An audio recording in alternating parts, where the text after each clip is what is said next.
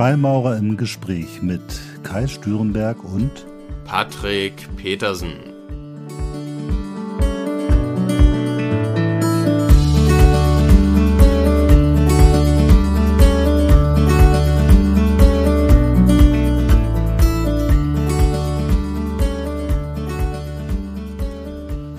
So, hallo zur dritten Folge unseres Podcasts Freimaurer im Gespräch. Heute wollen wir uns um das Thema Kommunikation kümmern, Patrick.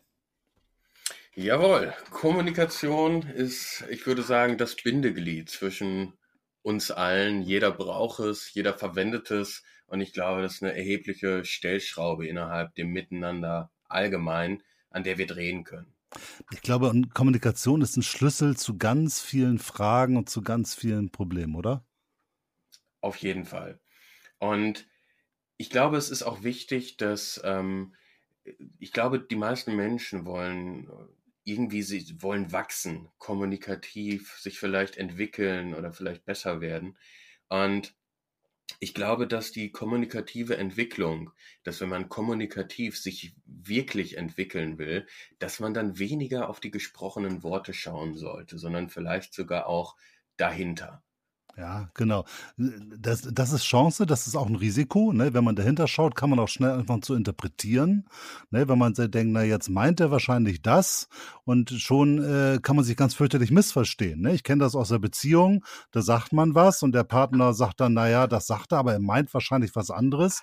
Dann reagiert er auf das, was der andere meint, gesagt zu haben und dann kommt man ganz schnell an den Punkt, dass man gar nicht mehr weiß, worüber man eigentlich redet an der Stelle.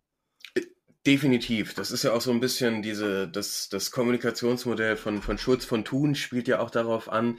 Ähm, ich glaube, das ist in erster Linie natürlich auch wichtig, da auf sich selbst zu gucken und äh, vielleicht zu hinterfragen, okay, warum sage ich etwas? Und ähm, aus welchem Grunde? Was ist der eigentliche, ja, was ist das eigentliche Motiv hinter dem gesprochenen Wort? Genau, das ist eine ganz wichtige Frage. Was ist eigentlich wirklich dahinter? Rede ich jetzt, um zu reden? Oder habe ich ein bestimmtes Ziel, warum ich jetzt rede?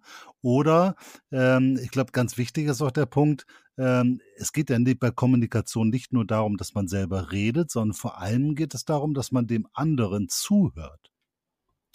Hundertprozentig. Ich glaube, aktives Zuhören ist äh, einer der, der Schlüsselpunkte auch im Bereich Kommunikation. Sag mal, akt, was verstehst du unter aktivem Zuhören? Unter aktivem Zuhören verstehe ich, dass das Gegenüber auch das Gefühl hat, dass ich wirklich bei ihm bin. Dass ich nicht ähm, in der Gegend rumgucke, dass ich ähm, nicht, wie wir, wie wir es in der vorherigen Folge gesprochen hatten, vielleicht während des Gespräches schon darüber nachdenke, was ich als nächstes Kluges sagen könnte, ähm, sondern dass ich wirklich voll bei meinem Gegenüber bin und ähm, ja präsent bin in dem Moment, während ich meinem Gegenüber zuhöre. Hm, ich glaube, das ist ganz wichtig. Also, dass man man man weiß in dem Augenblick, wo man dem anderen, der andere spricht und man selber darüber nachdenkt, was man als nächstes sagt, dann ist das schon ein untrügliches Zeichen dafür, dass man nicht präsent ist, dass man dem anderen gar nicht wirklich zuhört. Ja, und man, man merkt es auch. Also man, man spürt es wirklich, ob der Gegenüber ähm, gerade da ist, ob der einem wirklich zuhört oder nicht. Also das ist, also ich, ich merke das, ich kann das aus meiner persönlichen Erfahrung sagen, wenn ich dem Menschen in die Augen gucke man sieht, ob der gerade bei einem ist oder ob der irgendwo in, ja. in anderen Sphären unterwegs ist. Definitiv, genau, das ist der Punkt. Und ich glaube, das ist auch eine wichtige Frage, wenn man merkt, der andere ist gar nicht bei einem, dann kann man eigentlich auch aufhören mit der Kommunikation, äh, weil es führt auf jeden Fall nicht zu irgendeiner Form von Verständnis. Ich glaube, an dem Punkt, wo man merkt, der andere ist nicht bei einem, da macht es ganz viel Sinn, mal zu sagen, sag mal, hörst du mir eigentlich gerade zu? Oder hast du gerade was anderes, womit du dich beschäftigst. Ich glaube, Mama ja. hilft das, die anderen wieder zurückzuholen in das Gespräch, oder? Durchaus, durchaus. Also ähm, es gibt auch, ich habe mal diesen schönen Satz gelesen in einem Buch von Stephen Covey. Da heißt es, versuche zuerst dein Gegenüber zu verstehen, bevor du selbst Verständnis bekommen möchtest. Ja. Und dieser Satz hat bei mir persönlich sehr viel, ähm, sehr viel verändert, denn ich habe gemerkt, dass faktisch wird kein Mensch versuchen, mich zu verstehen. Also kein Mensch ist jetzt eine, eine Verallgemeinerung, aber die wenigsten Menschen werden versuchen, mich wirklich verstehen zu wollen, wenn sie das Gefühl haben, dass das, was sie sagen, mir total egal ist. Mhm. Oder dass das, was sie sagen, bei mir hier reingeht und da raus. Oder dass ich die ganze Zeit mit mir beschäftigt bin. Und wenn, wenn zwei Menschen sich auf dieser Ebene begegnen, dann hat das, dann ist das natürlich kein fruchtbarer Nährboden für jegliche Kommunikation. Das heißt, in dem Moment, wo ich derjenige bin, der proaktiv versucht, mein Gegenüber wirklich in Gänze zu verstehen, da habe ich den Schlüssel in der Hand, da habe ich quasi das Zepter in der Hand. Und ich denke, das ist die beste Grundlage dahingehend, dass wenn mein Gegenüber sich wirklich verstanden fühlt, er sich auch öffnet dafür, mich wahrhaftig zu verstehen. Ja, ich glaube, das ist ein ganz wichtiger Punkt. Und ich, ich kenne das so von manchen Menschen, die eigentlich nur reden, um zu reden. Und wo man dann merkt, man ist eigentlich jetzt gar nicht der wirkliche gewünschte Gesprächspartner, sondern man ist nur irgendjemand. Gibt ja diesen Spruch, ne? Kannst du da Parkour erzählen oder so. Manchmal gibt es aber die Situation, dass Menschen einfach nur sich aus, ich sag mal, ausleeren vor allem und wenn man dann selber etwas erzählt, dann, dann merkt man, die reagieren da gar nicht drauf und sagen nur, ja genau, aber bei mir. Und sind eigentlich nur bei sich und überhaupt ja. nicht bei mir. Also in der, in der anderen Situation. Ne? Hundertprozentig. Also ich hatte es, glaube ich, ich weiß nicht, ob es in der ersten Folge, ich meine, es war in der ersten Folge, hatte ich schon angesprochen, dass ich ähm, aus äh, einem beruflichen Hintergrund komme, wo ich früher Vorträge auch gehalten habe rund um das Thema Partnerschaft und Beziehungen und Kennenlernen ähm, zwischen Männern und Frauen. Und da hatte ich zum Teil auch wirklich mit Männern eins zu eins zusammengearbeitet. Und genau das ist mir da deutlicher aufgefallen als je zuvor. Da waren Männer, die zum Beispiel eine Frau angesprochen haben und die Frau hat dann irgendwas erzählt. Zum Beispiel hat sie erzählt, Mensch, ähm, ich äh, äh, mag Italien total gerne und dann hat die Frau weitererzählt und ich habe förmlich von außen gesehen, wie der Mann anfing zu überlegen, Italien, Italien. Ja, was kann ich Schönes zu Italien? Ja, ich war auch mal in Italien und ja, ich finde Italien auch gut und hat quasi überlegt, wie er die ganze Zeit da anknüpfen könnte, um was Tolles jetzt über Italien zu erzählen, damit er selbst in einem guten Licht da mhm. steht und äh, hat quasi ihr gar nicht mehr aktiv zugehört, sondern nur noch darauf gewartet, dass er jetzt endlich zum Zug kommt, um seine Italien-Geschichte zu erzählen, damit er ähm, ja, bei ihr vielleicht ein Stein im Brett hat. Also unglaublich. Das ist interessant, weil ich glaube, äh, gerade jetzt so beim Partnerschaftsthema ist ja eigentlich das aktive Zuhören. Wenn die Frau dann merkt, Mensch, der hört mir ja richtig zu, das ist viel effektvoller, als selber irgendwelche tollen Geschichten zu erzählen, was man doch für ein toller Hecht ist. ja, das ist spannend. Aber bin ich komplett bei dir, definitiv. das ist echt schräg. Richtig. Also wir, wir sind an der Stelle, glaube ich, diese, diese Chance nutzen wir zu selten. Ich glaube, das ist eine ganz wichtige Sache. Wir als Freimaurer, wir, sagen wir mal, postulieren ja für uns, dass wir uns besonders viel Mühe geben. Denn es heißt ja, wenn wir in der Loge, also unter Freimaurern sprechen, dann wollen wir genau das tun. Wir wollen zuhören, wir wollen vom anderen lernen und wir wollen eben nicht nur irgendwie so mit dem reden. Bei uns in der, in der Loge gibt es so, so einen Brauch oder in dieser Großloge, in der ich bin ja in der Loge der drei Weltkugeln, da gibt es einen Brauch, das ist das Kerzengespräch. Kennst du das Kerzengespräch? Wir haben das tatsächlich auch bei ah, uns, bei cool. AFAM. Also ich finde das total spannend, weil ähm, das war für mich der erste Punkt, wo ich verstanden habe, was die Freimaurer meinen, wenn sie sagen, wir kommunizieren auf eine Art und Weise, die bisschen besonders ist. Und beim Kerzengespräch, man kann es ja mal kurz erzählen, für die Nicht-Freimaurer, die uns vielleicht zuhören, ist es die Idee, man hat einen Raum, da sitzen 10, 20, 30 oder 40 Menschen um einen Tisch rum äh, und man hat gedämpftes Licht und dann gibt es ein Thema, über das man reden will. Und dann gibt es eine Kerze und diese Kerze geht von Bruder zu Bruder und jeder, der die Kerze vor sich stehen hat, kann etwas sagen zu dem Thema. Und kein anderer redet, kein anderer redet dazwischen und der Bruder redet so lange, wie er möchte. Und wenn der Nächste dann dran ist, dann ist er angehalten, nicht zu sagen, nee, sehe ich ganz anders als du, sondern er ist angehalten, seine Sicht der Dinge zu erzählen. Und so kommt es eben dazu, dass jeder die Möglichkeit hat, wirklich in Ruhe seine Position oder über seine Gefühle zu sprechen. Das finde ich eigentlich total faszinierend. Auf jeden Fall. Hat auch immer eine ganz, ganz besondere Atmosphäre, denke ich. Ja. Also so, so empfinde ich das. Genau, und ich habe das einmal erlebt äh, in einer ganz großen Arbeit mit über 60 Brüdern, wo ich gedacht habe, wie soll das denn funktionieren? Aber es war der Hammer. Also es hat echt total funktioniert. Und äh, ich glaube, das ist eine unglaubliche Übung, denn dieses Zuhören ist ja für uns in dieser hektischen Welt, wo wir uns permanent mit Informationen zuhauen, nicht so ganz einfach. Also kennst du auch, wenn man irgendwo, dann, dann redet jemand und dann hat man schnell das Bedürfnis, okay, jetzt auch genug geredet, jetzt muss ich wieder was sagen. Und wirklich die anderen ausreden zu lassen, ist eine, sagen wir mal, Kulturtechnik, die ein Stück weit verloren gegangen ist, oder?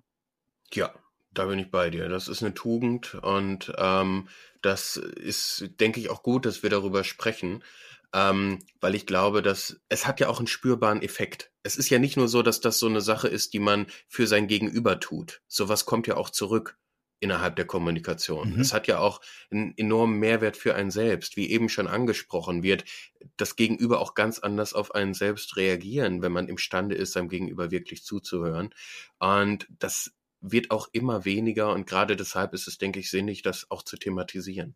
Ja, und genau zu üben. Also in diesem Kerzengespräch hat man ja wirklich die Situation, also mir ist das so gegangen, dass ich dann so, dann hat jemand Bruder was gesagt und dann habe ich im ersten Augenblick so gedacht, äh, nee, sehe ich ja ganz anders, hat er gar nicht recht.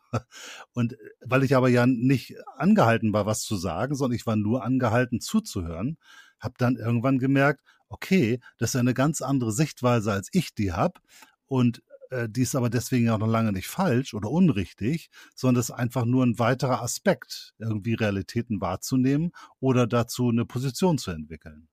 Mhm. Habe hab ich dich eben richtig verstanden eigentlich, Kai? Äh, macht ihr das bei 3WK innerhalb des Rituals oder ist nein. das eine... Nein, nein, nein. Ah, okay. Ist okay. so ein eigener, eigenes, äh, an einem Abend, brüderlichen Abend, äh, zweimal im Jahr findet das statt und dann setzt man sich irgendwo hin und da wird das dann gemacht. Nicht im Ritual. Ah, okay. Ja, nee, so ist, so ist das bei uns auch tatsächlich. Ja. ja, cool. Also ich glaube, das Thema, also Zuhören ist, glaube ich, der Punkt eins, wo man sagt, Zuhören ist erstmal ein großer Schlüssel zur Kommunikation. Und wenn man wirklich mit jemand reden will, mit einem Geschäftspartner, mit seiner Partnerin oder mit einem Vorgesetzten oder einem Untergebenen, wie auch immer, ist, glaube ich, die erste Regel erstmal zuhören, um überhaupt eine Basis für Kommunikation zu schaffen. Ja. Und das ist, das ist die Basis und das ist auch, glaube ich, eine der Sachen innerhalb der Kommunikation mit dem größten Hebel. Bei mir war das so, dass ich vor zehn, zwölf Jahren, als ich angefangen habe, mich mit solchen Themen zu beschäftigen, da waren solche Themen, klangen extrem im ersten Moment unattraktiv auf mich, weil ich zu dem damaligen Zeitpunkt immer danach Ausschau gehalten habe, quasi dieses What's in it for me? So, was, was springt für mich dabei raus? Mhm. Wie, wie kann ich vielleicht sogar mein Gegenüber ein Stück weit beeinflussen innerhalb Klar. der Kommunikation, ne? damit, damit ich jetzt das bekomme, was, was ich auch wirklich möchte. Ich dachte, das ist so der Sinn und Zweck der Rhetorik. Und das war natürlich ein Schuss nach hinten. Das war sehr, sehr kurzfristig gedacht, sage ich mal. Aber äh, das erkennt man ja auch oftmals später. Aber heute, respektiv betrachtet, ist genau dieses Zuhören einer der größten ja, der größten Punkte, die auch am meisten verändert dann. Und für eine gelungene Kommunikation äh, zuträglich sind. Aber man, und äh, es ist aber ja nicht nur so, wenn wir, du sagst, du hast ein Zielerfolg, du wolltest jemanden überzeugen. Das ist ja etwas, was auch zur Kommunikation gehört. Wir haben ja nicht nur nette, schöne Gespräche mit meiner Ehefrau oder so, sondern ich muss ja auch einen Beruf. Ich will ja manchmal auch überzeugen. Ich will ja den Mitarbeiter motivieren oder ich will meinem Chef irgendwie zeigen, dass ich ein cooler Typ bin und mein Projekt toll geworden ist. Das heißt, es ist schon okay, so eine Intention dabei zu haben. Aber selbst da hilft das Zuhören. Weil wenn mein Mitarbeiter erzählen kann und ich ihm wirklich zuhöre, dann fühlt er sich schon mal so viel mehr wertgeschätzt. Das kann ich durch kein Wort, was ich ihm sage, du bist ein toller Kerl oder so. Wenn er merkt, er erzählt mir etwas und ich höre ihm aktiv zu und nehme das wahr und denke darüber nach, was er mir gesagt hat, dann habe ich eigentlich einen super Effekt. Ja. Und das, äh, wie du es auch eben gesagt hast, der, der Mitarbeiter in dem Fall, der spürt das auch.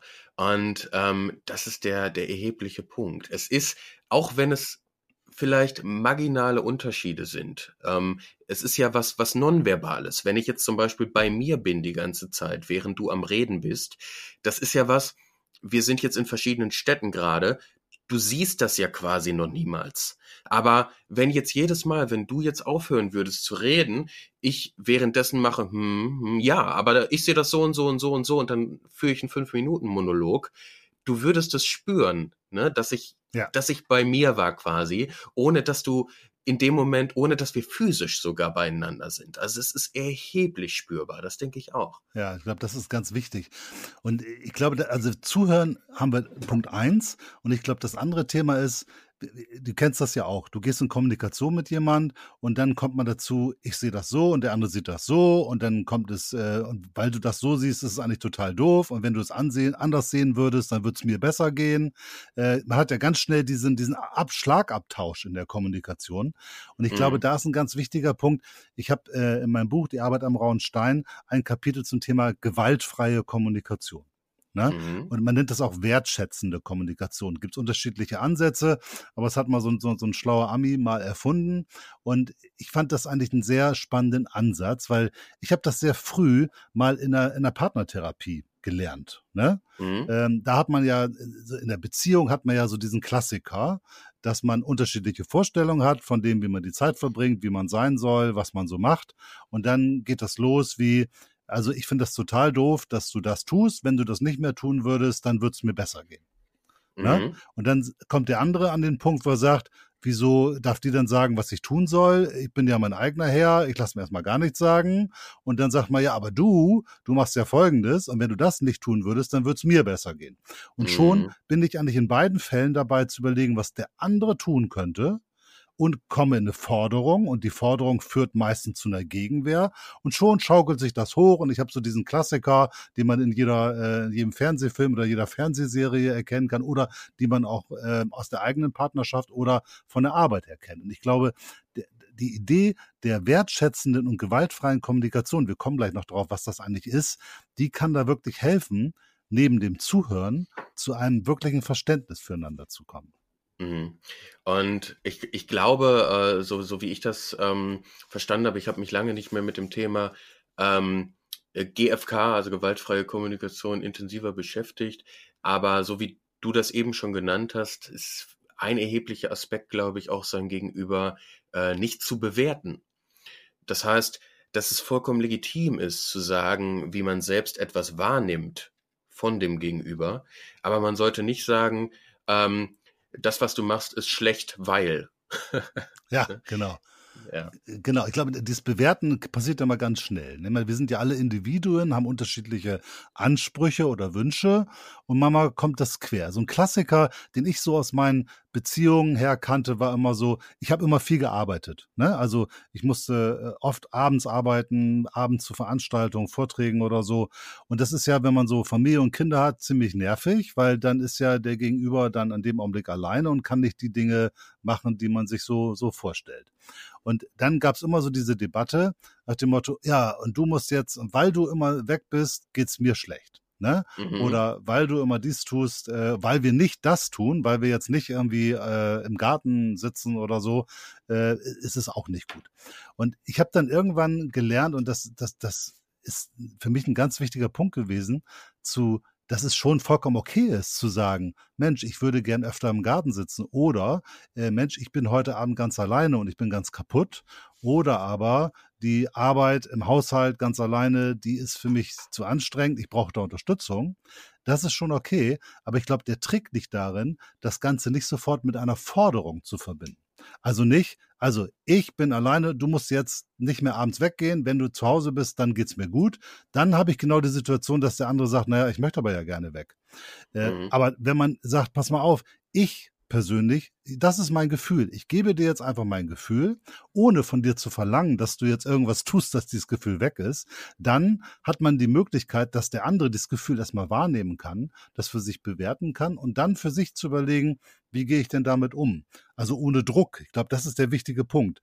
Diese Ich-Botschaft. Ne? Also, dass man nicht sagt, du musst, sondern ich fühle gerade. Ich glaube, das ist der mhm. Kern der wertschätzenden Kommunikation, dass man in Ich-Botschaften redet und nicht in Du-Botschaften.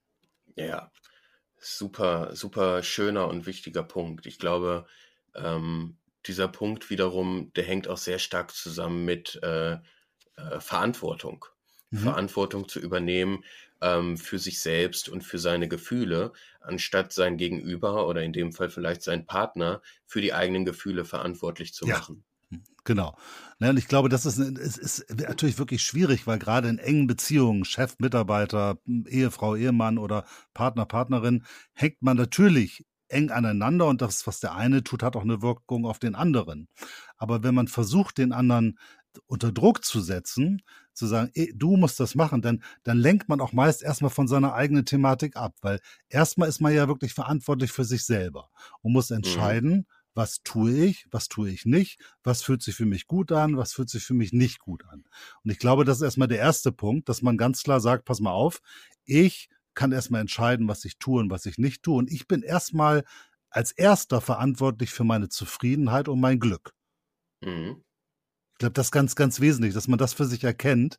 Äh, und ich habe ja alle Möglichkeiten, ja. Also wenn ich mit einem Partner zusammenlebe, dessen Lebenswandel mir überhaupt nicht gefällt und der all die Dinge tut, die ich nicht mache, dann ist vielleicht irgendwo der Punkt, dass man sagt, ja, passt vielleicht gar nicht mit dem Partner zusammen und dann ist es vielleicht irgendwie viel schlauer für mich, mich von dem Partner zu trennen. Heute haben wir die schöne Situation, dass wir meist wirtschaftlich dazu auch in der Lage sind, anders als vor 100 oder 200 Jahren. Äh, und so kann eigentlich im Grunde genommen jeder für sich verantwortlich erstmal entscheiden, was man tut. Und ich glaube, der wichtigste Punkt ist erstmal zu sagen, was kann ich tun, um die derzeitige Situation zu verbessern? weil in den meisten Fällen können ja beide was tun. Auf jeden Fall. Und das Spannende ist ja auch in dem Moment, wo man nicht, ähm, also wo man die Verantwortung übernimmt und wie du vorhin so schön gesagt hast, nicht fordert, in dem Moment ist der Gegenüber, fühlt sich auch viel mehr dazu eingeladen, von sich aus proaktiv mhm. auf einen genau. zuzugehen, genau. als wenn man diese Forderung eigentlich ausspricht. Das ist auch wieder das Paradoxe daran. Also man bekommt eigentlich viel eher das, ja. was, wonach einem ist, wenn man, wenn man es nicht fordert. Also. Ist ja logisch, ne? Das ist ja bei uns auch so. Wenn jemand sagt, pass mal auf, äh, äh, Patrick, den Podcast, den drehen wir morgen um neun, ne?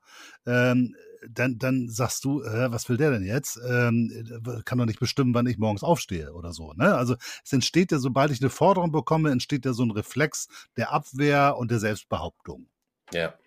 Ich glaube, das ist, ist, damit muss man einfach umgehen. Und wenn man das wegnimmt und einfach miteinander redet und sagt, sag mal, ich bin morgens total gut drauf und mir fällt es total leicht, morgens so einen Podcast aufzunehmen, äh, dann kannst du für dich entscheiden, ob das eventuell auch so ist oder ob du eventuell sagst, nee, ist für mich nicht ganz, aber macht mir auch nichts, ich kann ihm den Gefallen tun. Es gibt ganz viele Möglichkeiten, das Problem super zu lösen. Aber wenn ich sage, pass mal auf, wir drehen den morgen um neun, kann ich ziemlich sicher sein, dass du sagst, Alter, bin ich nicht sicher. Du bestimmst hier nicht, wann wir den Podcast aufnehmen. ja, und äh, die hohe Schule ist dann natürlich noch, wenn man es schafft, sich von seinen eigenen, also wenn man das nicht nur auf der Verhaltensebene, auf der kommunikativen Ebene macht, im Sinne von, ähm, ich sage das jetzt so, damit ich meinen Willen bekomme, sondern wenn man es dann auch noch schafft, sich vielleicht ähm, ein Stück weit von seinen eigenen Erwartungen zu trennen an sein Gegenüber das ist, glaube ich, ganz wichtig. Also ich habe so zwei Phänomene bei der gewaltfreien Kommunikation. In meiner ersten Ehe hatte ich folgendes Thema. Wir waren in so einer Eheberatung und äh, dann äh, sagt die, hat die, so, ihr müsst so miteinander reden, ich Botschaften und sowas alles. Und dann habe ich gedacht, ja super, mache ich jetzt. Und äh, dann hat irgendwann meine Frau dann zu mir gesagt, ja, jetzt willst du das wieder super gut machen. So, weißt du? Also mhm. äh, das war überhaupt, hat überhaupt gar nicht funktioniert. Und was auch nicht funktioniert hat, wenn du dann zum Beispiel sagst, pass mal auf, ähm, ja, ich weiß ja, wie ich jetzt reden muss, aber ich meine das eigentlich gar nicht. Also, mm. wenn ich so mhm. tue, als wenn ich wertschätzend mit dir kommuniziere, dann wird es ganz schnell lächerlich. Wenn ich eigentlich will, dass du etwas anderes tust oder dass du etwas tust, was du gerade nicht machst, und dann sa sage ich, also ich würde mich jetzt gerade so fühlen und das wäre ganz schön, das muss authentisch sein, sonst nützt diese ganze Kommunikation, wertschätzen oder gewaltfrei, wie auch immer, überhaupt nichts. Ja, auf jeden Fall. Also das Selbst oder, oder wie auch immer wir es nennen wollen, die Intention scheint irgendwie immer durch. Also das ist irgendwie immer spürbar. Ähm, äh, repräsentativ dafür oder, oder beispielhaft dafür sind diese Sätze wie ähm, äh, ich will ja auch nicht das, aber so, und mhm. ähm, dann mhm, kommt die genau. eigentliche Forderung und der Gegenüber spürt genau doch, genau das ist eigentlich das, was du willst. Also, genau. Ja. Ich glaube, die hohe, also was da auch, das ist das, was ich am Anfang meinte mit, ich glaube, wenn man sich kommunikativ entwickeln will, ist es wichtig, dass wir nicht nur auf die Worte schauen, sondern auch wirklich in uns gucken und ähm, auch Verantwortung übernehmen für das, was wir auch fühlen. Ähm, es gibt da eine, auch eine schöne Geschichte von, äh, von Buddha. Der soll einmal unter seinem Feigenbaum gesessen haben, wo er die ganze Zeit meditiert hat. Und dann soll es jemanden gegeben haben aus dem Nachbardorf. Ob das jetzt historisch so war oder nicht, ist vollkommen dahingestellt. Es geht um die, die symbolhafte, den symbolhaften Wahrheitsgehalt der Geschichte. Und ähm, dieser Gegenüber aus dem Nachbardorf hat das irgendwie mitbekommen, dass da so ein Typ sitzt und irgendwie da Leute sich um den versammeln und der irgendwie am Predigen sei. Und der Typ aus dem Nachbardorf, der war enorm skeptisch. Der hat sich gedacht, ah, äh, was, was will der mir denn erzählen und so weiter und wollte diesen Buddha, wollte da hingehen und wollte ihn jetzt provozieren. Mhm. So, ja, das war sein Ziel, das war seine Intention quasi dahinter. Also ging dieser Mann rüber in den Nachbardorf und hatte die Zielsetzung, die Intention, Buddha zu provozieren und stellte ihm ganz viele fiese Fragen irgendwie. Und irgendwann antwortete der Buddha, sag mal, wäre es für dich in Ordnung, wenn ich dir eine Frage stelle? Und der Mann sagte, ja, ja, ist für mich in Ordnung.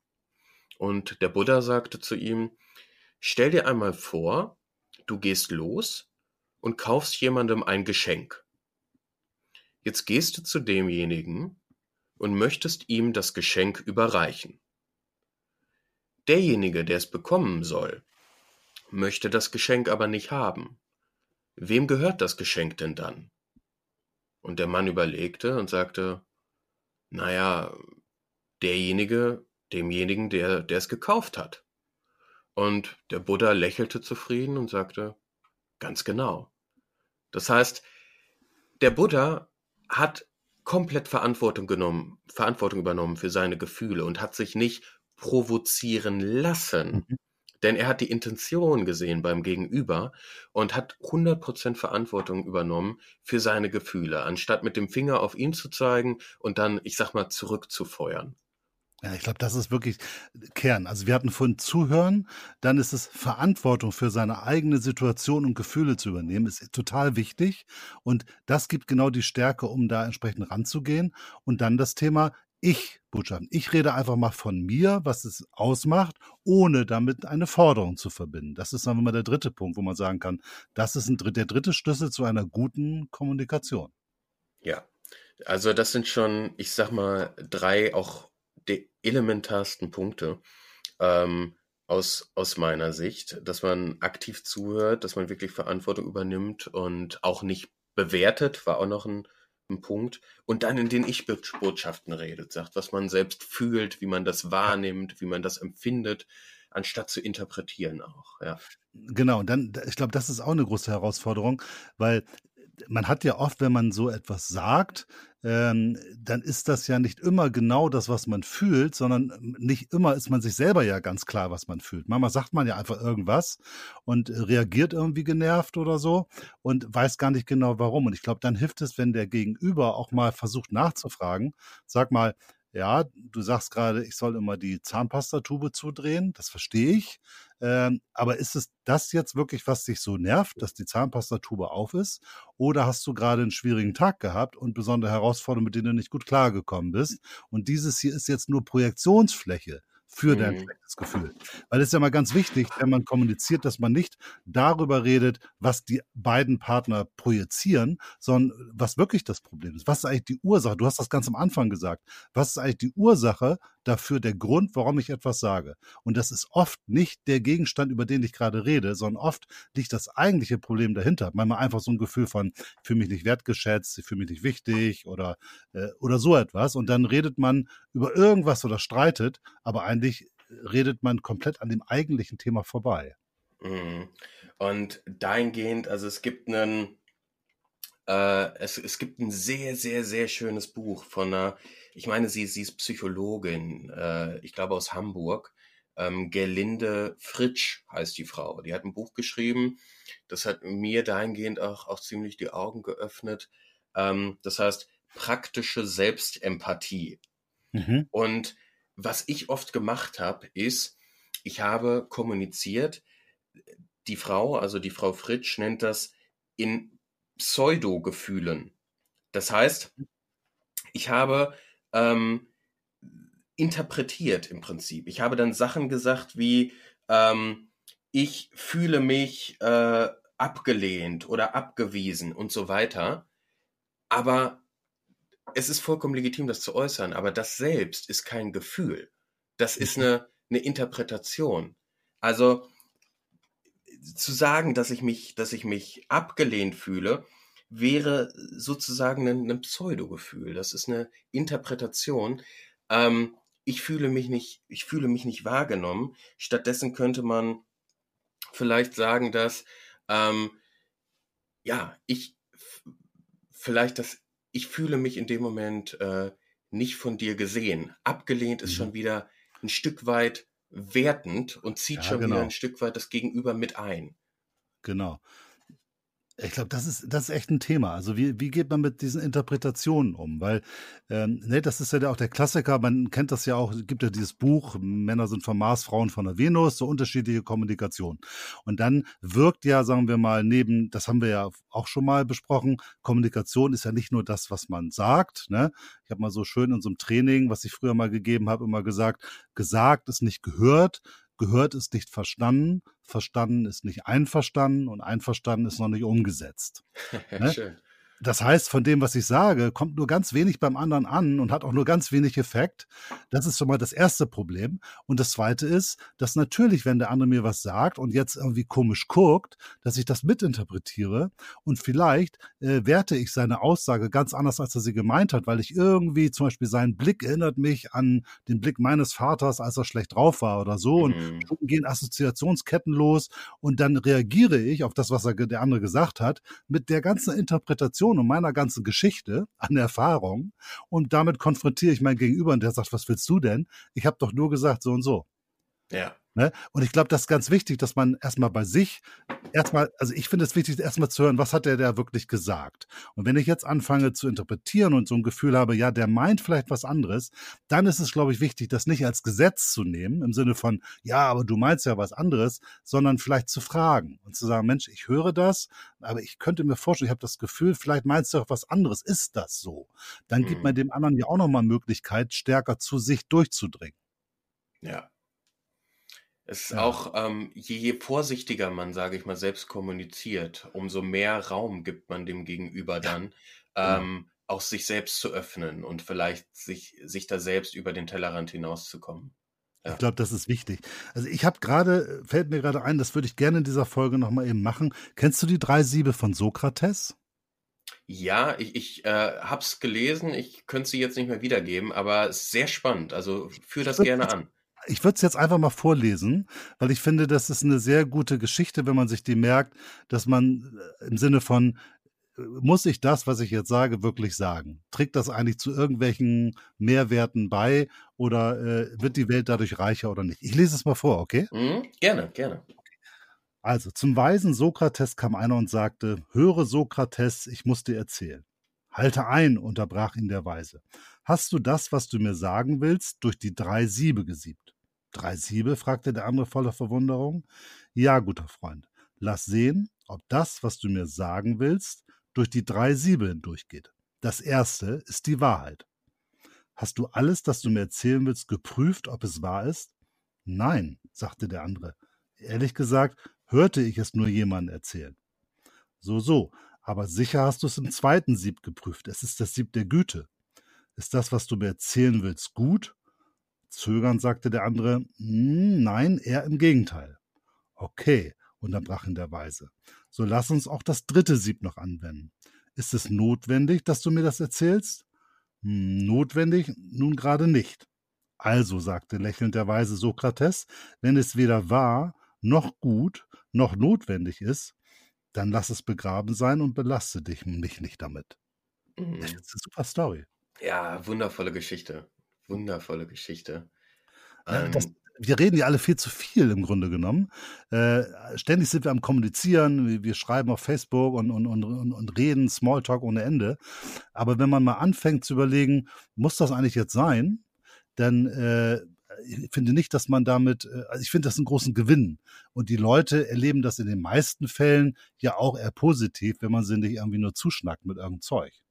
Ja, Und es ist auch wirklich äh, erschreckend. Also es gibt, ähm, ich war mal auf, auf einem Seminar, das war eine, äh, eine NLP-Ausbildung, da habe ich meinen NLP-Master gemacht seinerzeit. Und ähm, da, das war ein sehr persönlicher, sehr, sehr intensives Seminar. Und zu dem Zeitpunkt, als ich das Seminar gemacht habe, war ich noch sehr viel mehr im Kopf unterwegs, sehr viel mehr kognitiver und viele Antworten, die ich gegeben habe, waren enorm rational. Und wenn man sehr viele rationale Sachen sagt, dann ist das bei Menschen, die eher, ich sag mal, ähm, emotionslastiger sind, man geht oftmals nicht mit denen in Resonanz. Die verstehen ja, das absolut. nicht. Ne? Und. Ähm, zu dem Zeitpunkt war der Trainer, der das Seminar geleitet hat, hat dann einen folgenden Schritt gemacht. Und zwar hat er gesagt, Patrick, wenn du möchtest, ist dir freigestellt, mach doch einfach mal folgendes Experiment.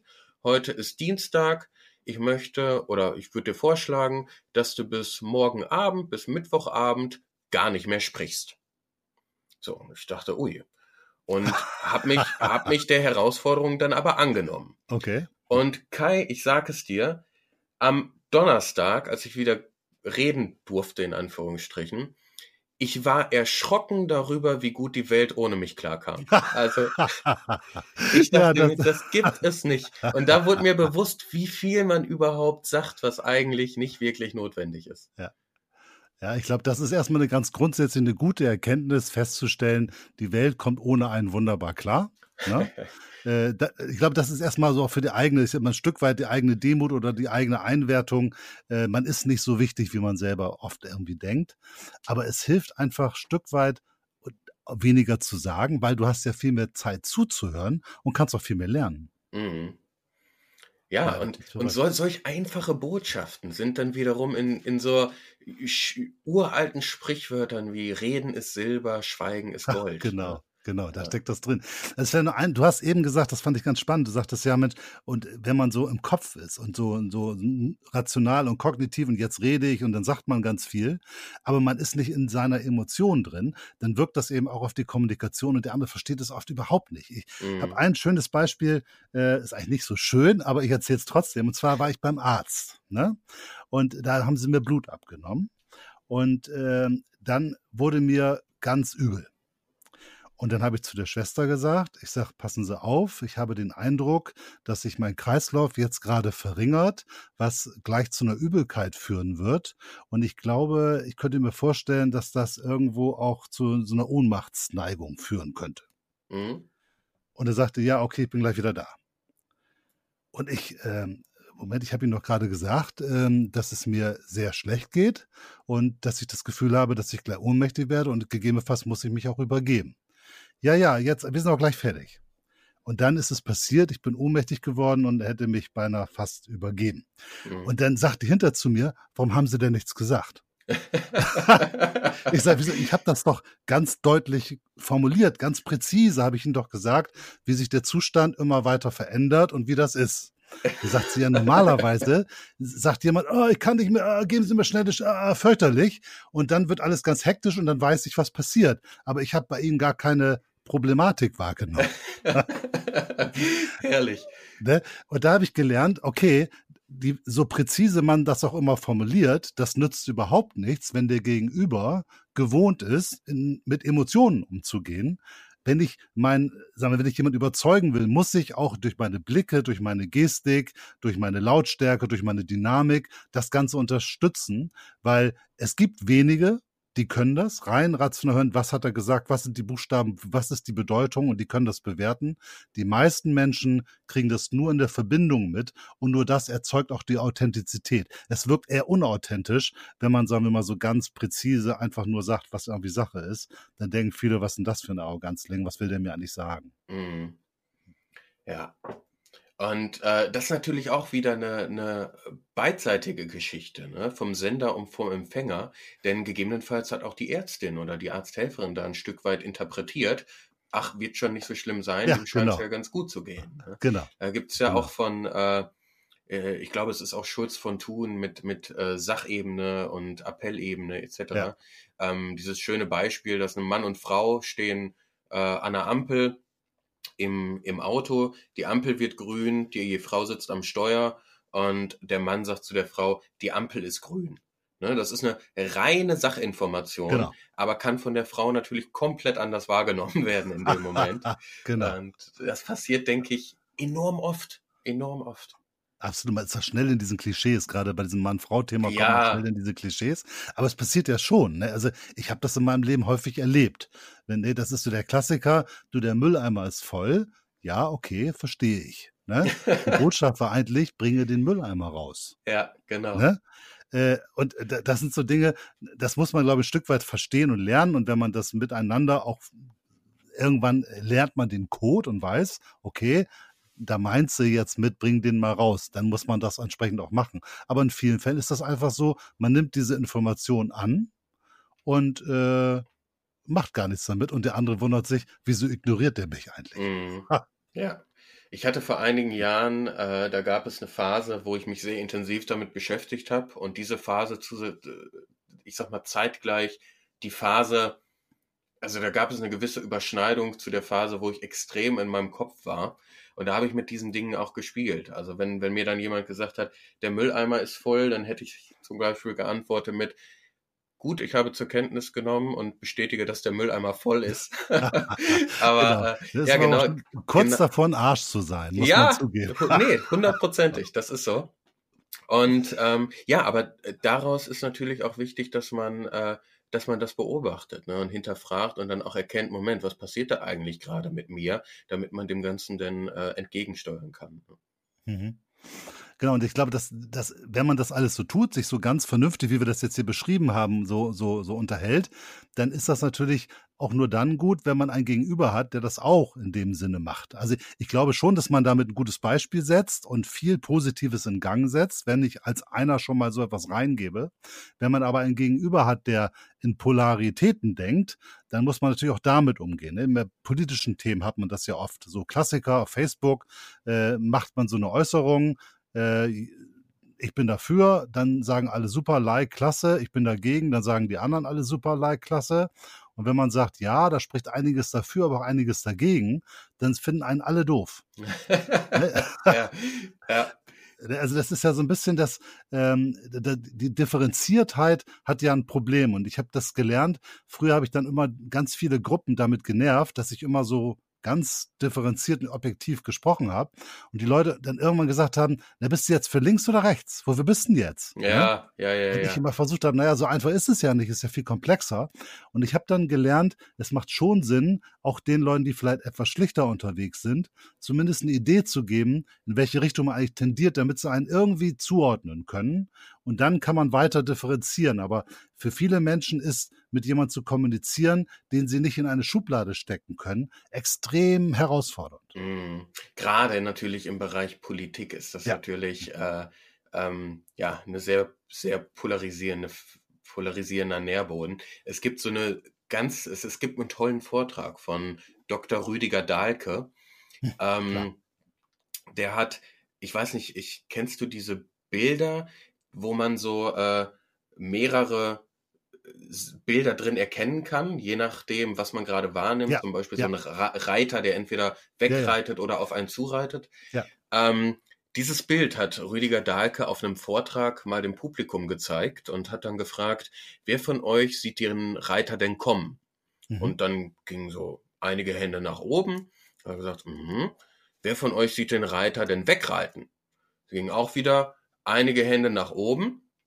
Und dann hat er gefragt, und wer sieht beides? Und da gingen relativ wenig Hände dann nach oben. Mhm. Und dann hat er gesagt, ja, die letzten, die beides sehen, das sind die, die sind politikunfähig. die, die sind nicht fähig zur Politik. Und Stimmt, die, die ja. anderen, die sind politikfähig. Wir könnten jetzt ähm, ein Parlament eröffnen und könnten hier monatelang dann darüber diskutieren, ob der Reiter jetzt kommt Lösung, oder wegreitet. ganz, ganz genau. Ja. Aber es ändert nichts daran. ja. ja, cool, cooles Beispiel. Ja. Ja, ich glaube, das ist ein ganz, ganz wesentliches Thema, wie man damit irgendwie umgeht, mit diesen unterschiedlichen, also mit diesen Polaritäten. Ich versuche das eigentlich immer wieder äh, zu machen, weil ich finde die Differenziertheit sehr, sehr wichtig in der Kommunikation. Ich habe das bei uns, äh, wenn man Freimaurer ist, hat man ja immer dieses Thema. Es gibt ja die Freimaurer, die sagen, Mensch, die Freimaurerei ist was sehr Spirituelles oder vielleicht auch was Esoterisches. Und es gibt die Freimaurer, die sagen, nein, das ist rein humanistisch und alles andere war früher, ist alles Quatsch. Mhm. Und ich habe immer versucht, in solchen Diskussionen zu sagen, du, äh, lass uns doch einfach, es gibt ja den Spruch, den wir bei uns nennen, Einheit in der Vielfalt. Ne? Mhm. Dass wir eine Gruppe sind, aber mit ganz unterschiedlichen Sichtweisen und Interpretationen.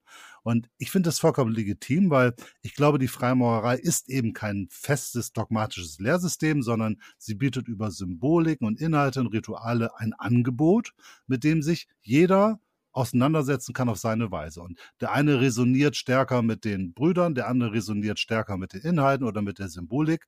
Und das alles in Ordnung. Und jeder geht seinen Weg. Und den einen bringt es drei, vier Gedanken, den anderen bringt es hundert Gedanken und den einen bringt es ein Stück weit in seiner persönlichen Charakterbildung nach vorne und der andere verändert seine ganze Persönlichkeit. Ich glaube, alles ist möglich. Und in diesen Debatten, wenn ich so höre, ja, das ist richtig und das ist falsch, sage ich immer, Leute, ist eigentlich ganz egal lasst doch, lebt doch einfach die humanistische Freimaurerei, so wie ihr sie seht, nach rationales Aufklärungsdenken, alles ist gut und nehmt doch an, dass andere Brüder in der tiefen Spiritualität ihre esoterischen Inhalte in der Symbolik leben und damit wunderbar umgehen. Und das kann man doch wunderbar betrachten miteinander und man kann auch die jeweils anderen äh, Sichtweisen einfach mal für sich ausprobieren und, und anschauen und sehen, vielleicht bereichert mich das ja auch. Ja. Ja. Definitiv. Also dem, dem ist nichts hinzuzufügen, meiner Seite aus.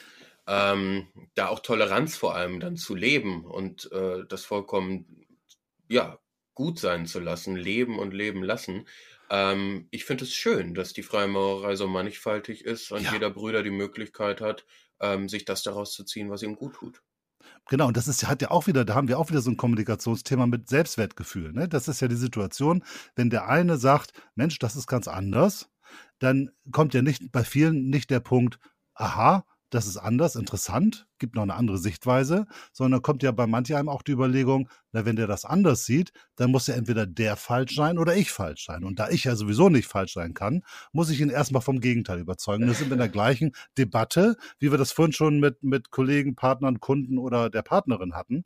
Auch bei uns Freimaurern, wo wir eigentlich ja von uns behaupten, wir arbeiten jahrelang, jeden Tag, jede Woche, jeden Monat daran, tolerant zu sein, offen zu sein, nicht in Dogmen zu verfallen, eigentlich totales No-Go. Also wir werden ja fast quasi prädestiniert dafür, so miteinander umzugehen. Und doch haben auch in der Freimaurerei die Brüder die Tendenz oft, sich gegenseitig überzeugen zu wollen. Und da wäre es ja auch viel schöner, so wie wir vorhin gesagt haben, dass man immer zuerst mal sagt, was kann ich vom anderen lernen? Und ich muss ihn gar nicht überzeugen, weil es ist vollkommen okay, wenn er eine andere Meinung hat. Mhm. Hundertprozentig. Und vielleicht für die, für die Zuhörer hier, ähm, Kai und ich hatten ähm, äh, vor kurzem auch ein, ein, Telefonat noch und haben uns so über die Freimaurerei unterhalten. Und ähm, da hatte Kai in einem Satz, ich, ich weiß, ich hoffe, ich darf das sagen. Wenn nicht, dann schneid es raus. gesagt, ähm, dass das nicht ähm, die eigentliche Essenz der Freimaurerei ähm, oder generell vieler Lehren nicht nur rein kognitiv zu greifen ist. Und das ist für mich noch ein ganz, ganz wichtiger Punkt, weil wenn wir uns die ganze Zeit nur in unserem Verstand bewegen, in unserer eigenen Sphäre, ähm, wir können am Schluss derjenige sein, der alles über die Freimaurerei weiß, der mhm. jedes historische Detail kennt mit jedem Datum und ähm, eventuell aber in der Gesamtheit ähm, den Wald vor lauter Bäumen nicht mehr sieht, weil er in jeder Debatte glaubt, Recht haben zu müssen, andere korrigiert, eingreift, besserwisserisch ist oder ähnliches. Das heißt, ich denke auch da, dass wir zwangsläufig nicht ich glaube, das hat der Bruder Klaus-Jürgen Grün in seinem Buch geschrieben, ich bin mir nicht sicher, dass wir nicht über das Denken zum Sein kommen, zwangsläufig. Mhm. Und ähm, dass wir da auch gucken müssen, das soll jetzt keine, soll jetzt kein, äh, ich will jetzt nicht für die spirituelle Fraktion ein Schild hochhalten, aber worauf ich hinaus will, ist es, ich glaube, es ist wichtig, wenn wir wirklich die Toleranz wahren wollen, dass wir uns nicht nur mit uns selbst beschäftigen und nicht nur in unseren eigenen kognitiven Dunstkreis hin und her denken, sondern uns auch wirklich öffnen, kommunikativ, dann für die Position von anderer und wirklich versuchen, um da den Bogen zu schlagen zu dem, was wir vorhin gesagt haben, das Gegenüber aktiv wirklich zu verstehen und zu sehen, dass der Punkt meines Gegenübers eine genauso Daseinsberechtigung hat wie der meinige. Ja, absolut. Ich glaube, die, die Freimaurerei bei allen Möglichkeiten und Chancen, die sie bietet. Und ist ein großer Schatz, was sagen wir mal, an, an tiefer dahinterliegenden Erkenntnis oder Inhalten oder, oder, oder Weisheiten oder wie auch immer, was da drin liegt, bietet sie gleichzeitig aber auch die Möglichkeit, sich mit Kleinigkeiten, Details, Formalia, Vereinsformalia und was trage ich, was sage ich, wer darf wen besuchen, wer muss die Hand rechts oder links hochheben, sich mit so vielen Details und mit historischen Fragen und so etwas zu beschäftigen. Äh, und ganze Bücher sind damit vollgeschrieben, dass man sich komplett von der charakterlichen, persönlichen, spirituellen Entwicklung ablenkt und trotzdem ein ganz aktiver Freimaurer ist, aber im Grunde genommen davon persönlich für seine eigene Entwicklung nichts hat. Ja, Hundertprozentig. Also das erlebe ich ähm, auch hin und wieder im, in meinem freimaurerischen äh, Leben. Mhm. Ähm, das ist eine Entwicklung, die auch mir sehr aufgefallen ist. Ich, ich hätte es auch nicht besser umschreiben können. Ich glaube, man kann sich da auch unter Umständen verrennen, ja. Ja, das ist ja genauso, wenn man selbst, wenn man jetzt äh, so wie du und ich eher so spirituell interessiert sind, auch da kann man sich wunderbar verrennen. Ich habe eine Zeit lang unglaublich viele Bücher gelesen, ganz dicke Schinken, ne? wie das über die die die Kabbala und die äh, Buchstaben und die äh, äh, Sephiroth und über die äh, Theosophie und über Hierarchien und über Phasen von Entwicklung, von Erde, von Planeten, Astrologie, Tarot und all das Ganze. Und auch da kann man sich wunderbar mit unglaublich viel Wissen den Kopf zuhauen und das Einzige, was passiert ist, dass man merkt, okay, die Sache ist so komplex, ich werde sie sowieso nicht ganz verstehen, sondern immer nur Bruchstücke. Es entsteht mit jedem neuen Buch zwar die eine oder andere Erkenntnis, aber mindestens doppelt so viele Fragen. Und wenn ich das ganze Wissen in mich reingepaukt habe, habe ich überhaupt nicht wirklich in mich reingehört und wirklich überhaupt nicht wirklich an mir gearbeitet. Also ich glaube, man muss aufpassen, man kann Bücher, Literatur, all diese Dinge oder das Ritual, man kann das alles als Anregung nehmen, als Impuls, aber man muss sich die Zeit lassen, diese Impulse auch wirken zu lassen und in sich selbst hineinzuschauen und wirklich den Weg zu gehen. Es heißt ja, erkenne dich selbst und das ist das Zentrale. Es nützt nichts, wenn ich alle Symboliken der Welt erklären kann und wenn ich die sämtliche gnostischen äh, Gruppierungen und Entwicklungen oder astrologischen Korrespondenzen zwischen Planeten und äh, Erzengeln oder sonst wie was hervorsagen kann, sondern ich muss es nutzen, ich muss es selber erleben, ich muss mich selber kennen, fühlen, spüren und entwickeln. Und ich glaube, da muss man ganz doll aufpassen, dass man das immer zum Zentrum seiner Arbeit, seiner freimaurerischen wie auch seiner normalen persönlichen Entwicklungsarbeit macht. Ja. Und äh, du hast es schon gesagt, man kann sich da auch spirituell verrennen, bin ich vollkommen bei dir. Ähm, ich ich habe das selbst schmerzlich erfahren bei mir selbst. Also ich, ich hatte eine Zeit lang etwas, ähm, rückblickend betrachtet, ich nenne es spirituelles Ego. das heißt, ähm, es ist unser Ego, ich, ich sag's mal ganz banal, äh, uns, das Intellekt des Egos wächst ja mit dem unseres eigenen Intellekts mit. Ja. So, und ähm, ja. wir verarschen uns auf gut Deutsch gesagt nur auf einer auf höherem Niveau. Sehr schön, so, ja, genau. Und, und ähm, dann ist es so, äh, es gibt Menschen, die sagen, ich identifiziere mich über meine Rolex oder über mein Auto etc. Und es gibt aber auch Menschen, die geben all ihr Hab und Gut ab und haben am Schluss das größte Ego von allen, weil sie denken, ich bin jetzt spiritueller als ihr. Ja, genau. Und darin kann man sich verrennen und natürlich auch innerhalb der Freimaurerei, gerade auch in den, in den Graden. Ne? Vielleicht, wenn es dann äh, auch in die Hochgrade geht. Ähm, könnte ich mir vorstellen, dass es vielleicht auch welche gibt, die äh, immer nur versuchen, schnellstmöglich in den nächsthöheren Grad zu kommen. Ähm, Klar. Ne? Und an, anstatt da vielleicht mal dann in die Tiefe zu gehen oder in sich zu gehen. Genau, das ist ja der Punkt. Das bringt überhaupt gar nichts, sich tausend Dinge reinzuziehen und innerhalb von kurzer Zeit. Ich habe das auch gemacht. Ich habe quasi so ein Gradhopping gemacht, weil sich Möglichkeiten abgeben haben, hierhin und dahin und York Ride und dann Innerer Orient und hier und ganz viel gemacht, aber letztendlich ähm, ist das auch ganz viel Aufwand, ganz viel Brimbamborium. Aber die Zeit, diese Einzelnen gerade wirklich zu durchleben und auch eine Entwicklung zu machen, die hatte ich nicht. Und ich glaube, das ist ganz wichtig, dass man sich diese diese Zeit irgendwie nimmt. Und das mit dem Ego, ich möchte das nochmal aufgreifen, weil du hast das eben so schön beschrieben wenn du mal so, mir ist das gegangen, als ich, noch bevor ich Freimaurer war, habe ich mich lange damit auseinandergesetzt, mit diesen ganzen Geheimgesellschaften, ne? Golden Dawn, Rosenkreuzer und was da alles so gibt. Und was man sieht ist, die haben sich, seit es sie gibt, alle permanent gestritten. Die haben sich vor Gerichten verklagt und jeder hat gesagt, ich bin hier der, der die Sukzession hat, ich bin der einzig Wahre, der das überhaupt sein darf und der andere ist ein Betrüger. Und das haben die nicht nur die eine rosenkreuzerische Gesellschaft der anderen vorgeworfen, so auch innerhalb der Gesellschaften hat der eine gesagt, also ich bin eigentlich hier der wahre Führer und du siehst das alles falsch. Und das heißt, wenn man, also auch die spirituelle Entwicklung birgt die große Gefahr in sich, dass man dieses Ego, wie du das eben beschrieben hast, immer weiter aufbläht und dann irgendwie zum echt schrägen Vogel wirst und nicht nur irgendwo spinnert oder abgehoben, sondern auch die Hybris dazu kommt, weil du dich sowas von ich bin sowas von erkenntnisreich und so schon dicht an der Erleuchtung und viel weiter als ihr.